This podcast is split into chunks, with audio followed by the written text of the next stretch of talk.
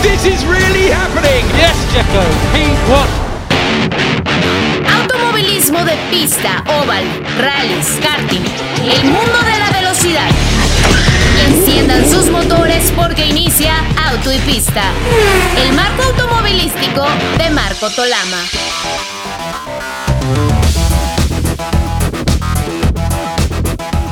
¿Qué tal amigos? Qué gusto saludarles. Bienvenidos a una edición más de Autopista. Soy Marco Tolama, acompañado por Alex Rubio, por Pablo de Villota desde España, ahora desde Santander, en un bellísimo lugar. Y tenemos eh, nuevamente la gran fortuna de que nos acompañe en esta edición Esteban Gutiérrez, nuestro gran piloto de la Fórmula 1, por supuesto ahora un digno embajador de una marca muy importante en el mundo que es Mercedes y también convertido en un hombre de negocios con proyectos y también vamos a hablar de otros proyectos que quizá pudiera tener en mente y que comentábamos en la edición pasada del programa, pero bueno, será Esteban quien nos pueda decir si estamos en lo correcto o nos vamos para atrás con lo que con lo que comentábamos. Una bienvenida a nuestros amigos de W Radio, de W Deportes, a quienes nos escuchan en el podcast en Spotify, quienes, quien ahí ven en YouTube, en Autopista TV, nuestro programa.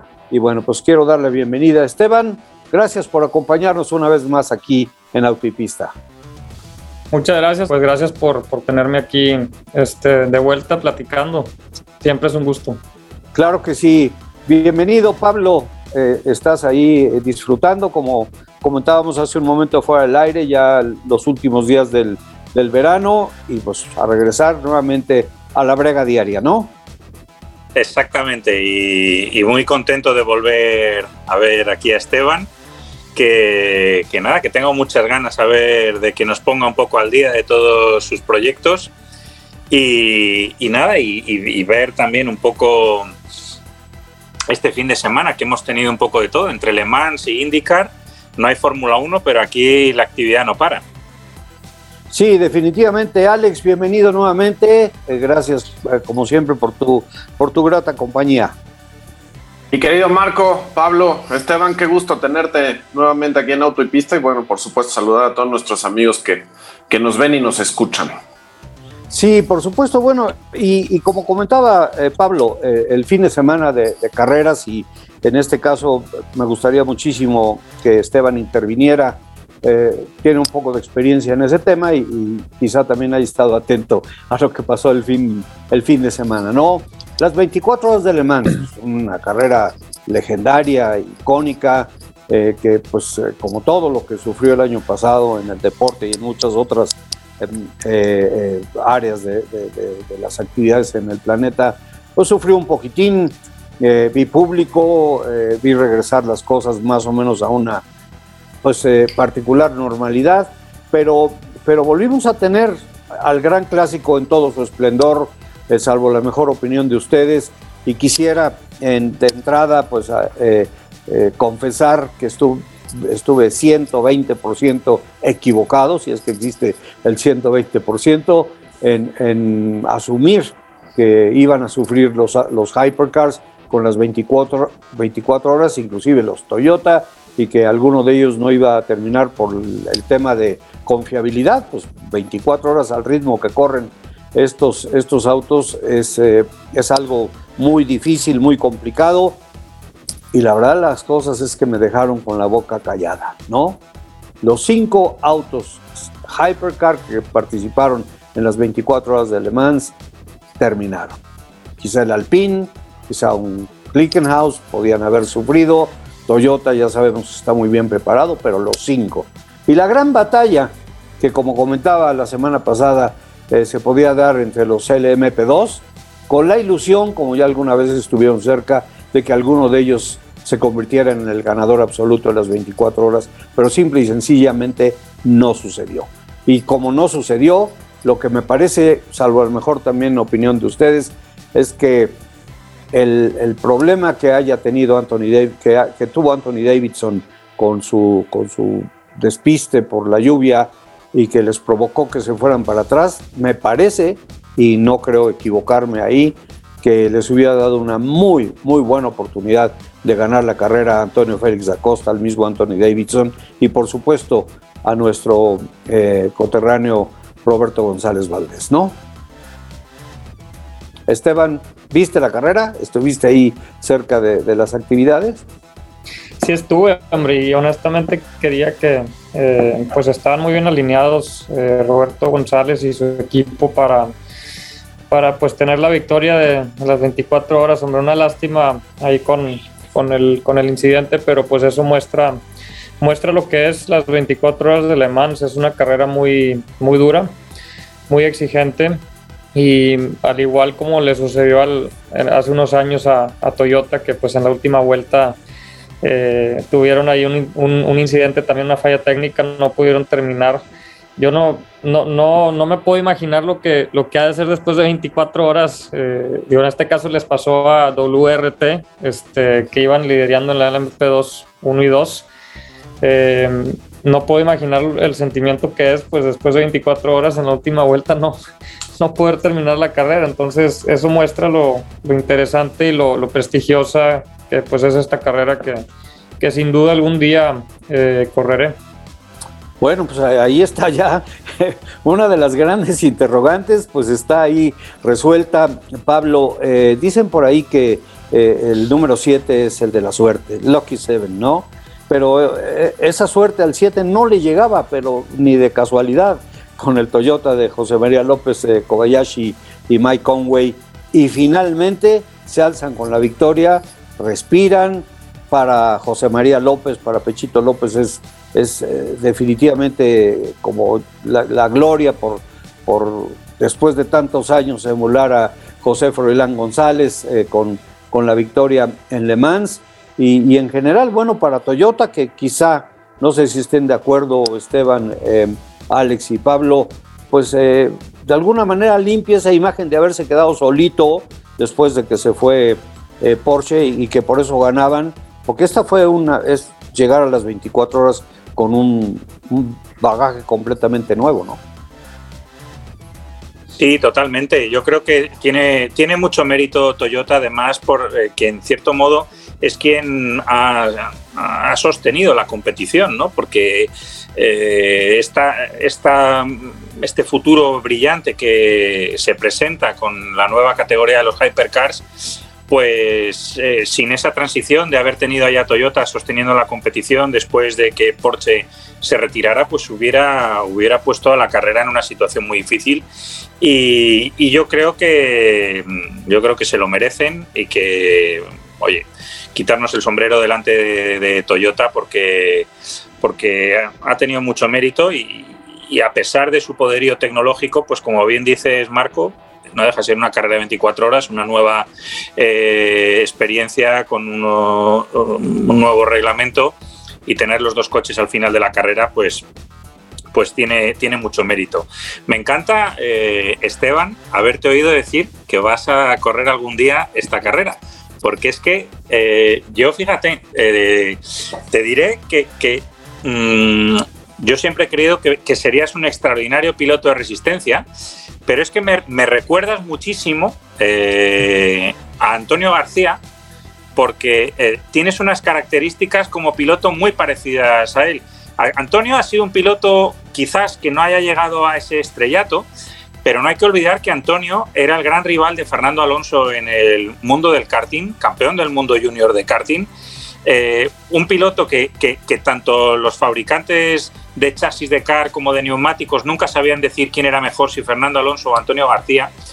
Y luego en el mundo de la resistencia, tantos años Antonio como, como piloto oficial de, pues, de Aston Martin, luego de, General Motors con Corvette. Eh, yo, yo verdaderamente creo que es que vamos, ahí, sería una, oportunidad por, porque yo creo que hay pilotos de Fórmula 1, yo podemos poner, no sé, el primer ejemplo que me viene a la cabeza es el de Mark Webber, que luego pasan a la resistencia y, no son capaces de dar su mejor versión. Sin embargo, yo creo que por tus características siempre has sido un hombre de equipo, muy analítico como piloto, siempre has, sido eh, alguien con la mecánica eh, respetuoso creo que, lo harías muy bien. Así que, oye, estoy feliz de, haberte oído decir que algún día te veremos ahí.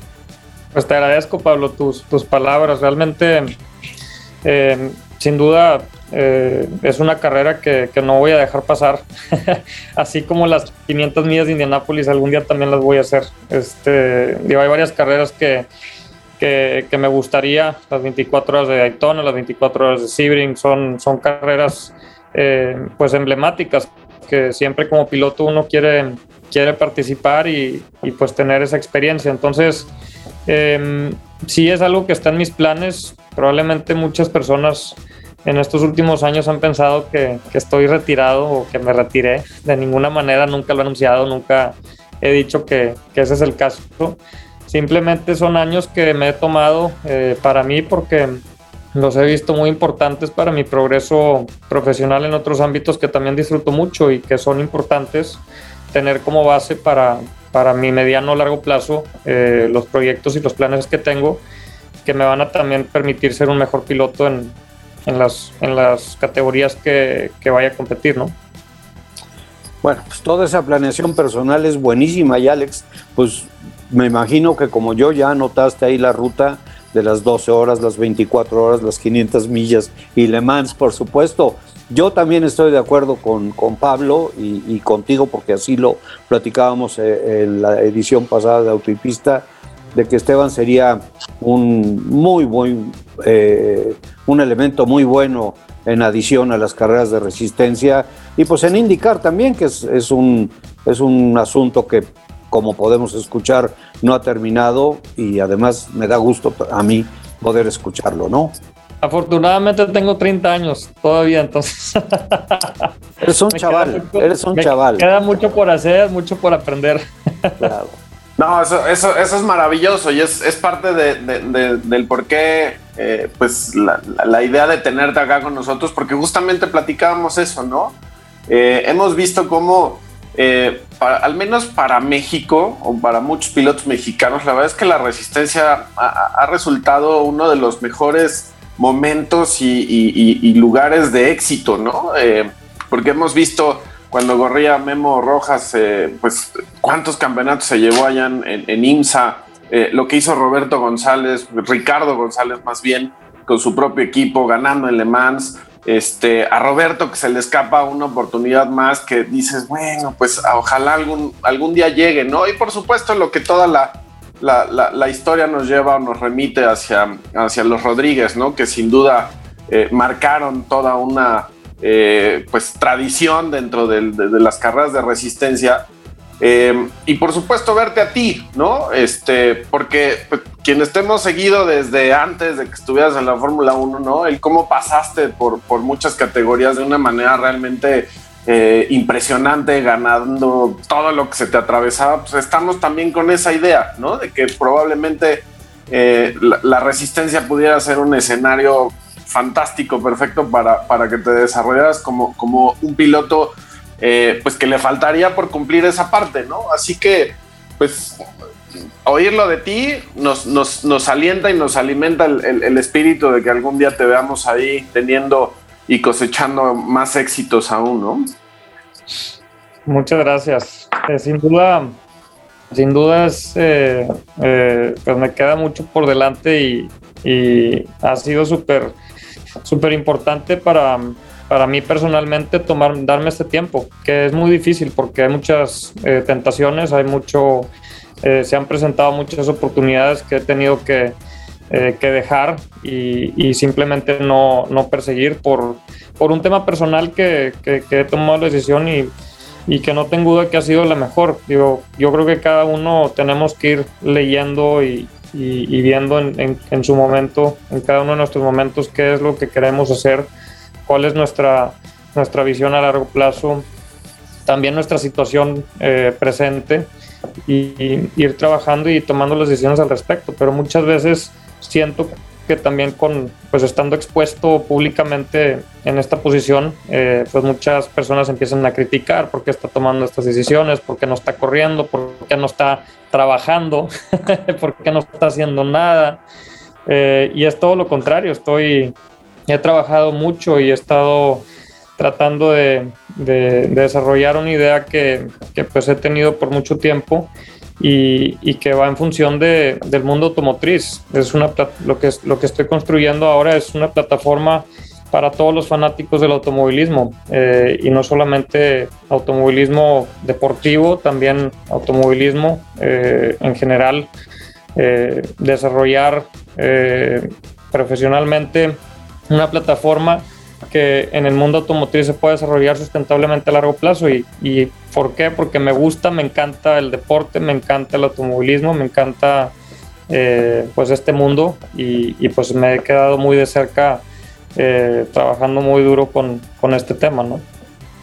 Este, este proyecto o este tema del que hablas en este momento es EDASI, ¿no? La, eh, el, el, este proyecto que tiene que ver inclusive hasta con la comercialización de productos de equipos de Fórmula 1 eh, que, mucha gente busca y, el otro tema de seguir el camino hacia, hacia la cobertura de la industria automotriz eh, que siempre, por supuesto, empezando por el gusto que se tiene de ello, pues prácticamente es algo que te, que te va garantizando la posibilidad de éxito.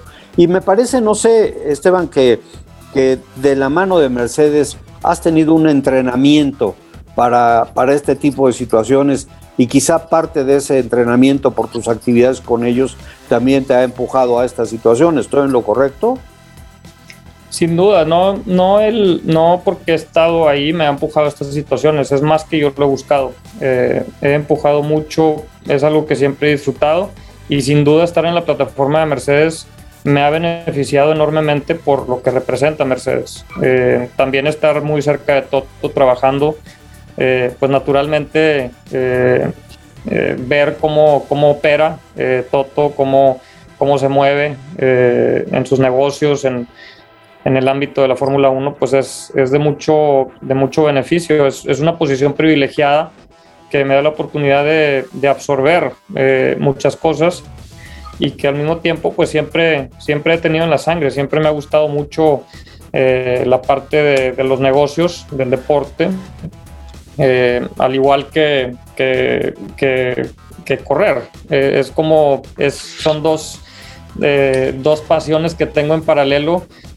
eh, que pues las he ido desarrollando y, afortunadamente pues me ha ido eh, bastante bien. No puedo quejarme con la posición y las oportunidades que se me han presentado y lo que, lo que he conseguido hasta hoy en día y que todavía me falta mucho por delante. Eh, sigo trabajando ahora más que nunca, desarrollándome de la forma como, como lo veo hacia, hacia futuro, ¿no?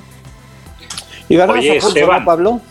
Sí, eh, mira, ahora cuando has dicho esto, eh, de que tienes 30 años, la verdad es que asusta siempre cómo pasa el tiempo, porque estaba eh, recordando cuando nos conocimos, que yo creo que hace ya 15 años, ya debe tenía de ser 17 casi. años, tenía 17 años cuando nos conocimos.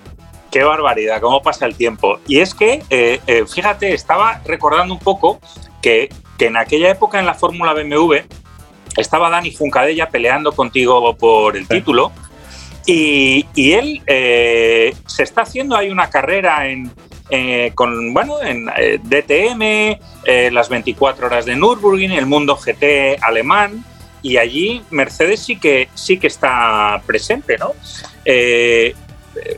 ¿No, ¿No, tienes también alguna inquietud en, en, en, en, ese territorio? Porque, hombre, yo no lo sé el DTM, pero verdaderamente eh, las 24 horas de Nürburgring no son las 24 horas de Le Mans, pero es una de esas carreras también que es, que es realmente algo impresionante y digno de ver una vez en la vida cualquier aficionado al automovilismo, ¿no? Sí, sin duda. Eh, las 24, o sea, hay muchas carreras que, eh, que la verdad entran dentro de, del nivel de importancia de cualquiera de las que estamos hablando y, no solamente de importancia, también de significado como piloto. Eh, pero no es algo que estoy buscando y no es algo que he buscado eh, en los últimos años y no lo estoy buscando ahorita, el, irme por el lado de GTs.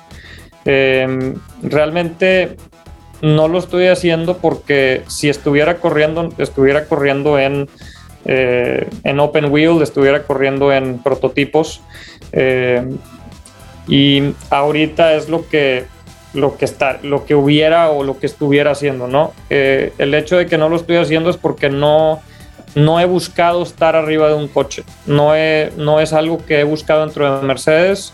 Eh, no lo he empujado. Se me han presentado muchas oportunidades en el aspecto de, de estar eh, como piloto reserva, por ejemplo, pero no es algo que yo busqué, es algo que Toto me lo ofreció por, por yo estar ahí cerca y me dijo, oye, ¿quieres que ser piloto reserva? Y le dije, oye, pues, pues claro, ¿por qué no?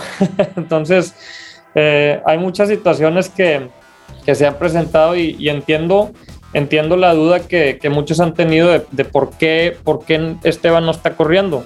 Y, y, pues es simplemente porque por unos temas personales que, que, me he tomado tiempo fuera de las pistas, he considerado que, que es importante atender esos aspectos personales y también trabajando en, en proyectos profesionales que me dan un, una perspectiva a mediano o largo plazo bastante sustentable, ¿no? Bueno, desde luego con Toto, eh, aquí hemos hablado en el programa muchas veces de Toto.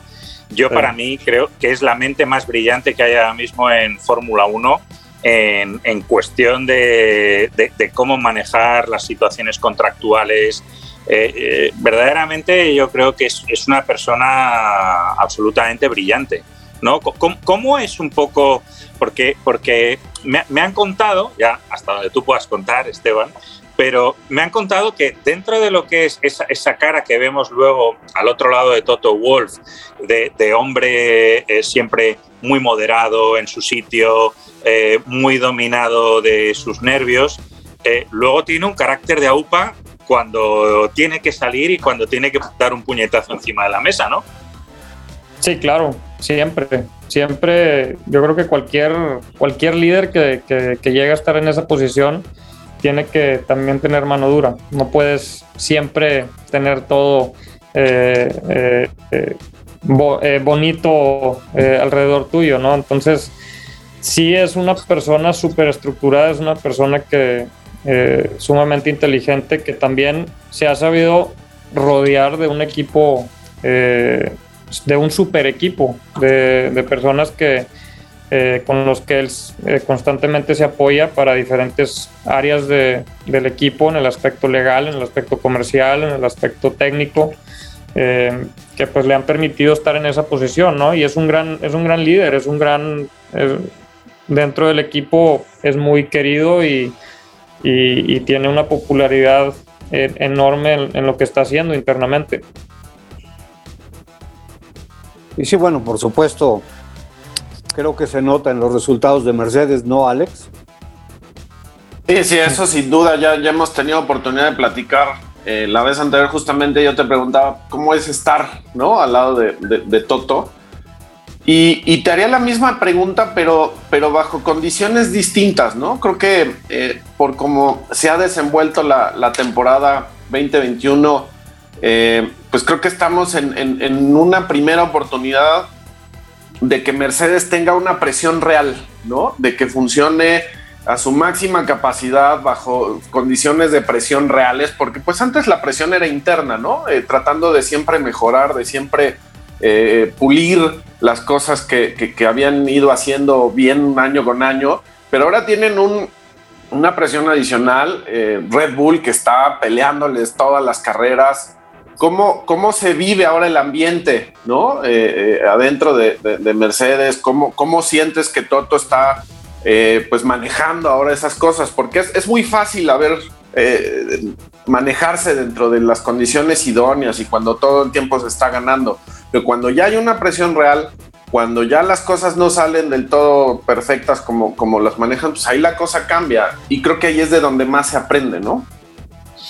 De hecho, de hecho, sí, hasta cierto punto, pero en el aspecto de, de estar enfrente, eh, lo más complicado de todo, y, en mi opinión lo más difícil de todo, que, que lo, han, lo han hecho muy bien eh, Toto y el equipo, es no solamente ganar, mantente ganando por tanto tiempo, eso es extremadamente difícil, porque en el momento que tú llegas a la victoria, todos los demás, todo el equipo se la empieza a creer y se empieza a relajar y es ahí en el momento en donde tienes que seguir empujando y seguir empujando y seguir. Requiere demasiada energía para mantener eh, la motivación, el empuje en, en, el equipo. Entonces, si yo digo cuál es la parte más difícil, la parte más difícil es lo que han hecho eh, realmente eh, todo el equipo, ¿no? Entonces, eh, hoy en día que es una, se ha presentado una situación muy diferente por, por la competitividad de Red Bull, es diferente, claro que es diferente, claro que hay más presión, pero naturalmente pues todos están presionados y están eh, eh, empujando a, a tratar de, de, mantener ese, esa, esa mismo tendencia de desarrollo, el mismo ritmo, el mismo enfoque sin cometer errores, pues es, es una situación diferente que va a poner a prueba el equipo en diferentes circunstancias. Qué interesante. Mira, vamos a tener que hacer nuestra pausa de, medio programa. Eh, está con nosotros Esteban Gutiérrez, eh, eh, Alex Rubio, Pablo de Villoto, servidor Marco Tolama. Les agradecemos que nos estén acompañando el día de hoy en esta edición de Autopista. Vamos a un pequeño corte y regresamos con más.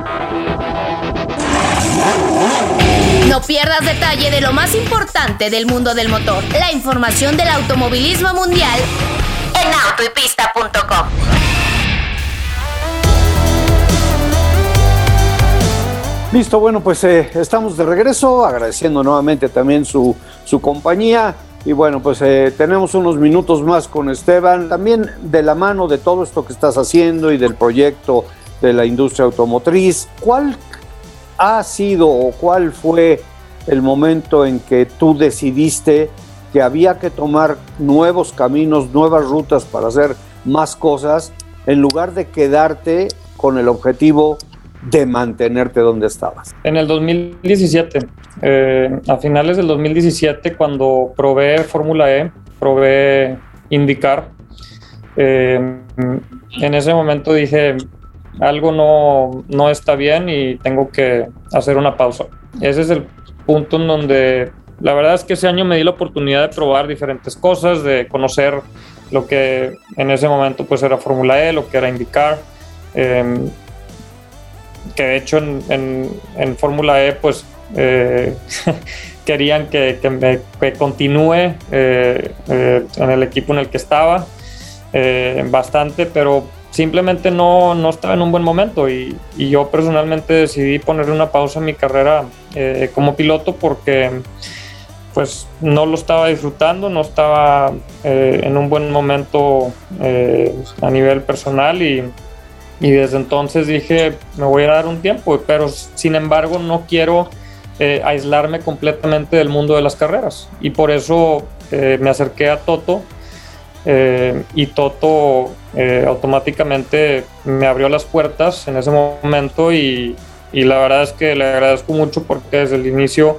eh, pues siempre fue muy eh, bastante eh, abierto conmigo, súper directo conmigo en, las posibilidades que tenía y, todo. Y pues realmente para mí fue una, una, una oportunidad para mantenerme vinculado de una forma extraordinaria porque con, Mercedes y junto con él y, y, y en, en, un, en un este momento donde el equipo pues era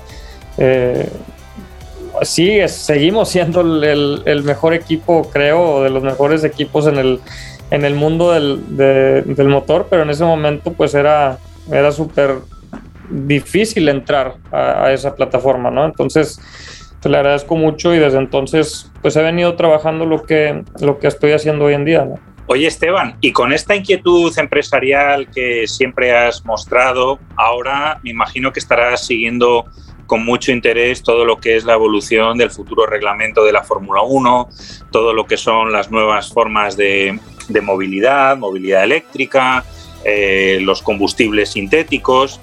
Ahora parece que está, eh, bueno, quizás un poco más claro que aparte de toda esta nueva reglamentación de hypercar, híbrido y todo esto, eh, para Le Mans cobra mucha fuerza la tecnología de, basada en el hidrógeno, que ya hay tres constructores previstos ya para el año que viene, incluido creo Red Bull Technologies.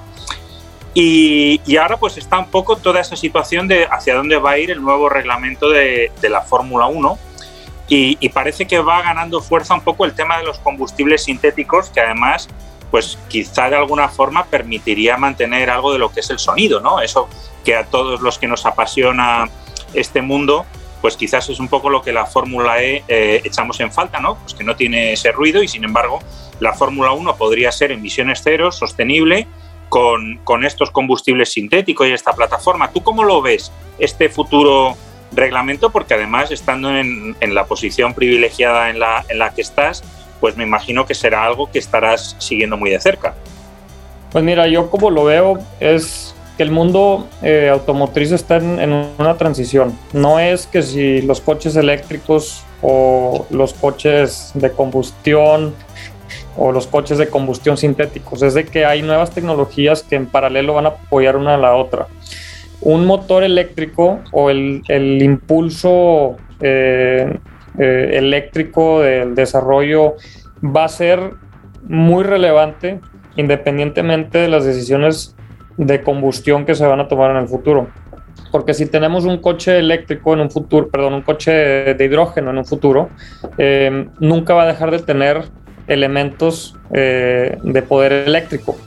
Eh, y teniendo ya este desarrollo de la industria en, el, en, los motores eléctricos, pues simplemente van a, va a empezar a haber un compromise entre qué tanta combustión utilizas y qué tanta potencia eléctrica utilizas. Entonces, es como una, una fusión y yo creo que hoy en día estamos pasando por esa transición porque pues obviamente estamos acostumbrados a una cosa y luego están los eléctricos, pero los eléctricos no tienen sonido.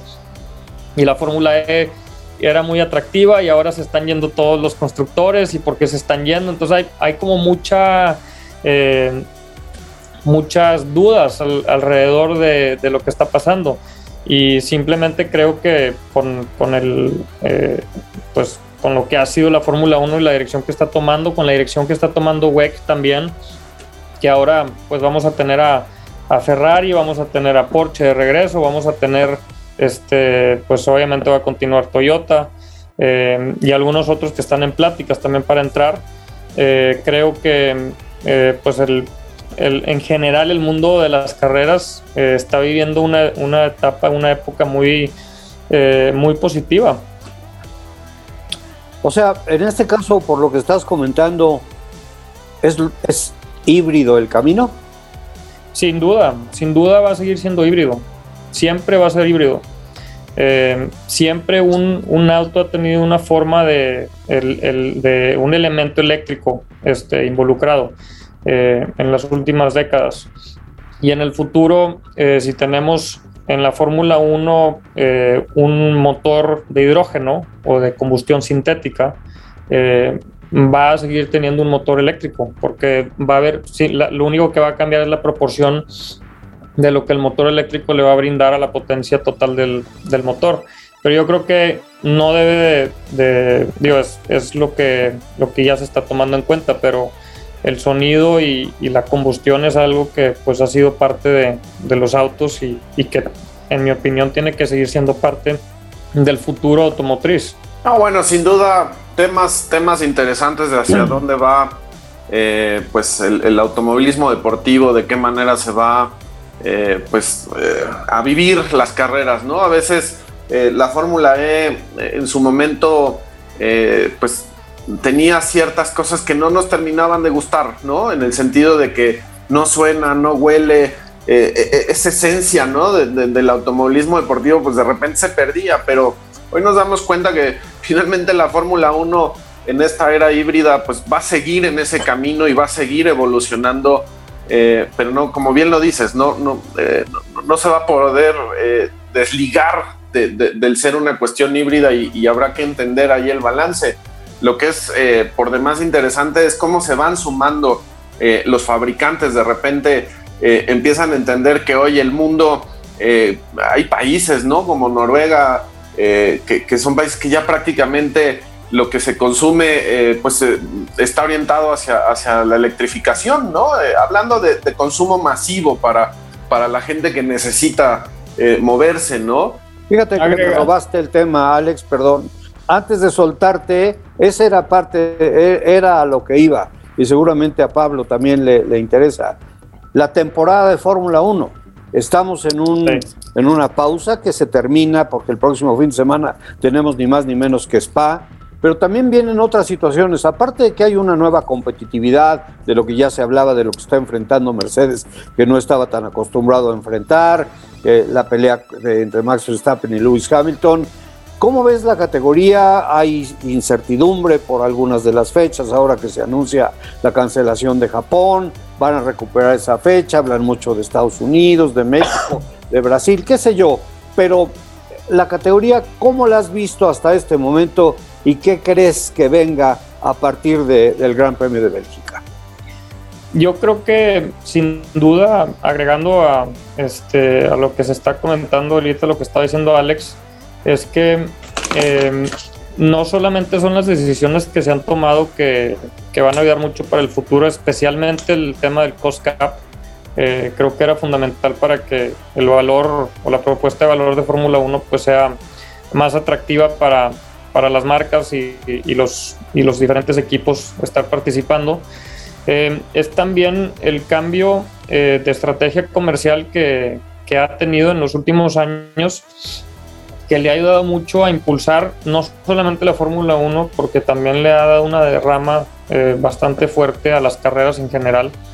Eh, y es eh, pues ese, ese cambio de estrategia y lo importante que es aceptar que las carreras es un entretenimiento y es un entretenimiento del cual dependemos de patrocinadores, de socios para que todo lo que vemos y todo este tipo de competencia y todas las peleas que vemos en la pista y, que todo eso se televise, eh, pues nuestros socios y nuestros patrocinadores que están involucrados son fundamental para que todo eso suceda y también para el desarrollo de la tecnología que, que pues está viendo a través de, del desarrollo de los equipos de Fórmula 1, ¿no? Entonces, todo el complemento creo que eh, de aquí a los próximos años la Fórmula 1 y las carreras vamos a vivir una época de oro. Eh, no, no tengo duda de eso, porque ahorita ya lo estamos viendo. Ahorita es impresionante la cantidad de patrocinadores que se nos han acercado, eh, la cantidad de, nuevos socios que hemos, eh, que hemos cerrado para el equipo y que ahorita se está viendo reflejado en los equipos de arriba, en los equipos de, como, como nosotros, como Red Bull, este, Ferrari y que eventualmente le va a derramar hacia los, hacia los equipos de, este, de abajo y que en general la Fórmula 1 va a crecer y luego se le va a empezar a derramar a, los, a las demás categorías. Entonces, ese apetito eh, por las carreras en general eh, va a seguir creciendo y, y, por eso creo que se están abriendo muchas áreas de oportunidad eh, alrededor del deporte que no están siendo atendidas y que deben ser atendidas para, para que también acercar a los, a los, a los fans y, y todos los fanáticos del automovilismo todavía más al, al, deporte. Pablo ha estado hablando mucho de eso, de la mercadotecnia y de todo lo que se tiene que hacer alrededor, como tú lo mencionas, Esteban. ¿No, Pablo? Sí, por supuesto. Y, y bueno, yo creo que eh, el hecho de, de que verdaderamente la mejor forma de comunicarlo vaya a ser a través de la competición. A mí, por ejemplo, me ha llamado mucho la atención que, no sé si os habéis estado fijando, la pelea que había entre los fabricantes de neumáticos en Le Mans, que Agüero Gutiérrez estaba poniendo mucho ímpetu eh, Michelin, por supuesto, estaba en casa, Dunlop sigue manteniendo, está Pirelli que ha sacado el Fórmula 1 de Fernando Alonso ahí para hacer la exhibición. Es decir, eh, se están dando cuenta que, que si tú quieres verdaderamente empezar a comunicar cosas, eh, realmente la, la mejor plataforma al final para ganar credibilidad es a través del deporte del motor. Y esto es una enorme, bueno, yo creo que es una gran noticia porque al menos en Europa eh, sí que he notado yo que durante unos años pues muchas marcas que debían de haber estado en el deporte del motor pues empezaron a patrocinar la Champions League de fútbol, empezaron a, irse a otros deportes y, me está dando la impresión, y a mí me gustaría un poco, Esteban, que me corrigiera si, si tú lo ves así, que, están como volviendo un poco a, lo que debe de ser su territorio nacional, eh, su territorio natural, que es el mejor escenario donde, donde pueden comunicar un poco sus avances tecnológicos, sobre todo en estos nuevos desafíos de sostenibilidad. Sin duda, eh, es, un, es un hecho, es una realidad que, eso está sucediendo. No tienes idea, antes eh, digo, hablando del, del aspecto comercial, eh, que me ha estado me, me, ha, tocado estar muy expuesto. Eh, hace unos años, digo, siempre en Mercedes, como éramos campeones, eh, venían los patrocinadores a nosotros y también patrocinadores que el equipo iba a buscar y la negociación era, pues, oye, hay mucho interés de, de estar porque eres el, el equipo campeón, eh, pero es muy caro y tenemos que encontrar un buen balance, ¿no? De encontrar como un, un, precio que sea justo y con las condiciones que nos están ofreciendo y el valor que le va a dar a, a esta relación. Y eso fue por muchos años. Y, y para, para también para los equipos pequeños, ni siquiera tenían el, el, el, argumento de decir, oye, soy el equipo campeón. Si no tienes ese argumento era, entonces déjame adaptarme a lo, al presupuesto que tú tienes como patrocinador y en base a eso voy a ver qué te voy a ofrecer, ¿sí? A ver qué te puedo ofrecer, ¿no? Y tenía que ofrecerte mucho más de lo que realmente valía. A hoy en día, lo que está pasando es, tenemos a tres diferentes marcas que son competencia y ahora es quién es el postor más alto para el espacio que nosotros tenemos que ofrecer. Y eso automáticamente cambia la dinámica de, del, del, del Fórmula One franchise eh, en general. ¿Por qué? Porque en vez de, de, tener esa dinámica de, ir a buscar y adaptarte, ahora es a ver quién se puede adaptar a lo que nosotros estamos ofreciendo, porque ya no tengo más espacios, ya estoy saturado. Y entonces esos que no pueden entrar se van a ir con el equipo número 2 y si no pueden entrar al equipo número 2 se van a ir al equipo número 3 y si no pueden al 3 se van a ir al equipo número 4. Entonces ese, ese es un derrame que naturalmente se da. Y todo esto eh, crece el apetito. ¿Por qué? Porque hoy en día eh, el contenido es tan importante y tan valioso eh, que mostrar en las redes sociales, que mostrar en, en, ¿cómo se llama? En, traditional media, en, medios tradicionales, en, la televisión, cómo vamos a hacer el comercial. Y cuando tienes un vínculo de algo tan valioso como lo que es hoy la Fórmula 1, porque ha sido, eh, es ahora no solamente los fans que son hardcore fans están siguiendo la Fórmula 1, sino ahora también son los, los que antes habían escuchado la Fórmula 1, pero ahora se les hace cool ser parte de la Fórmula 1 y no necesariamente saben de lo que están, de lo que se trata la Fórmula 1. Ahora ellos, pues también son un, un, un target eh, para todas estas marcas y naturalmente eh, como puedes ver en la pandemia, pues la Fórmula 1 fue un, un, el único deporte que pudo continuar y eso, y, es, y tomando en cuenta la complejidad que representa mover eh, cada equipo, la cantidad de personas que viajan y todo para que sucedan las carreras. Y yo creo que ahí ganó un paso muy importante eh, la Fórmula 1 como organización que se lleva el crédito pues los equipos, la Fórmula 1 y la FIA eh, que lo, lo, lo hicieron suceder, ¿no? Bueno, y además, de, por, las palabras que estabas utilizando, esto ha subido el prestigio de la subasta a niveles que ya no tenía, ¿no? Y que, y que, suene interesantísimo porque hay muchísimos beneficiados.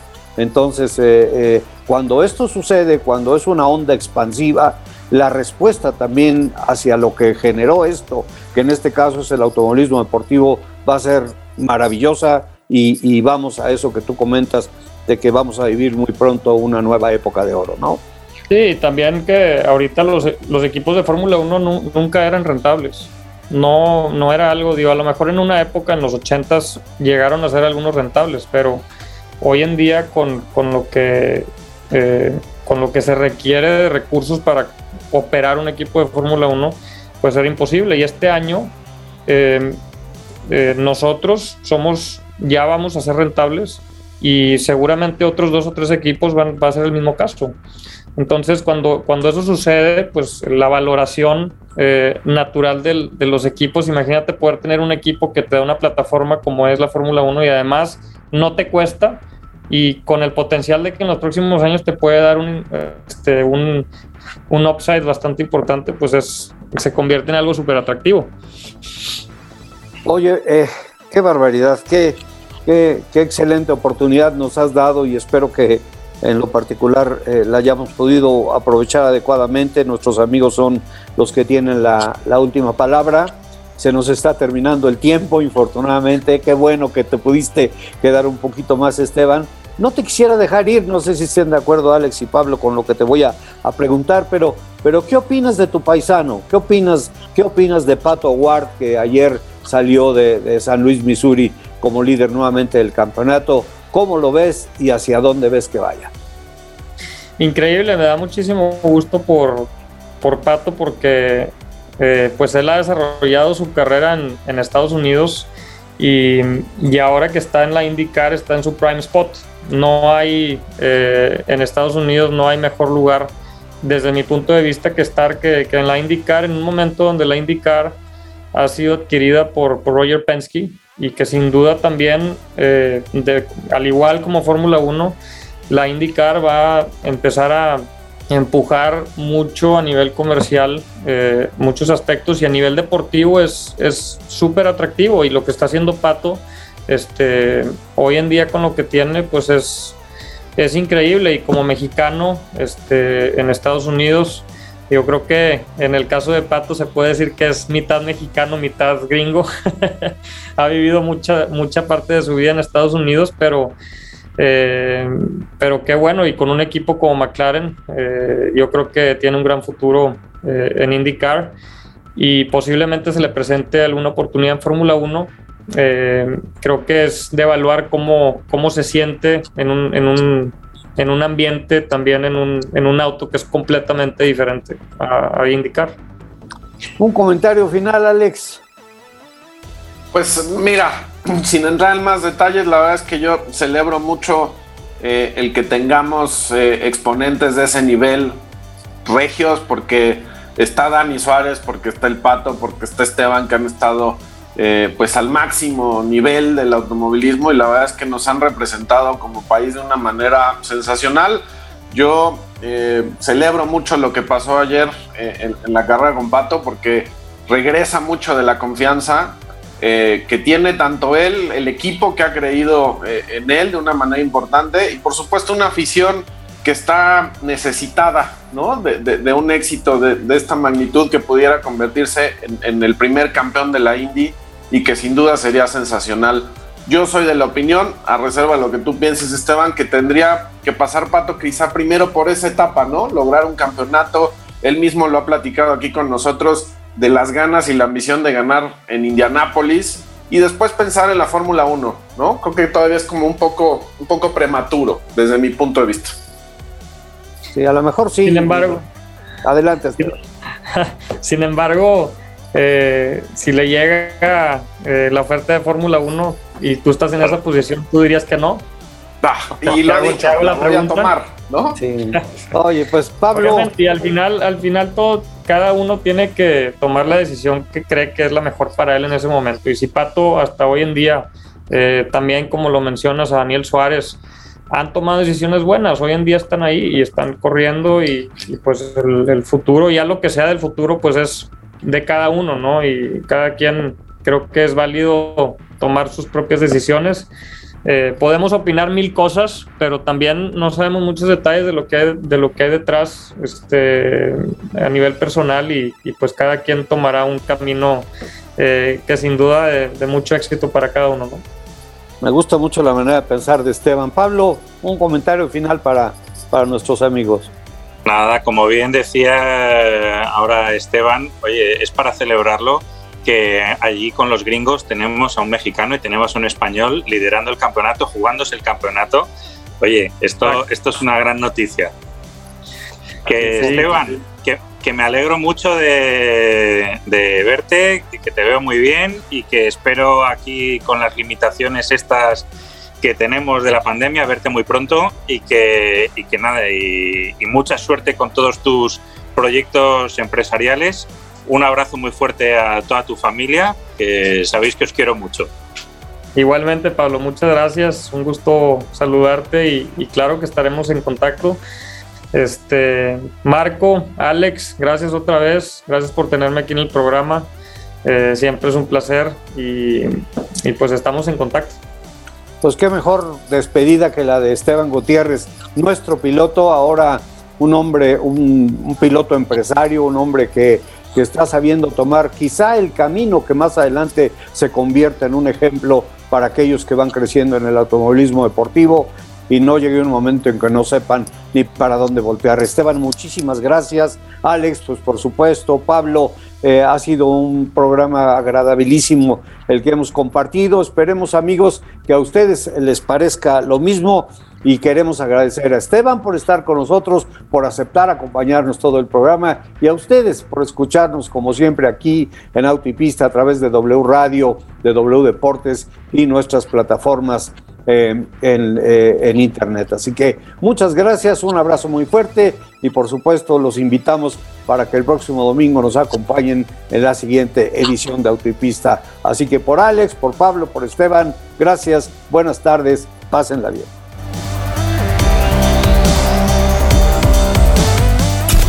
Hemos cruzado la meta. Auto y Pista, el marco automovilístico de Marco Tolama.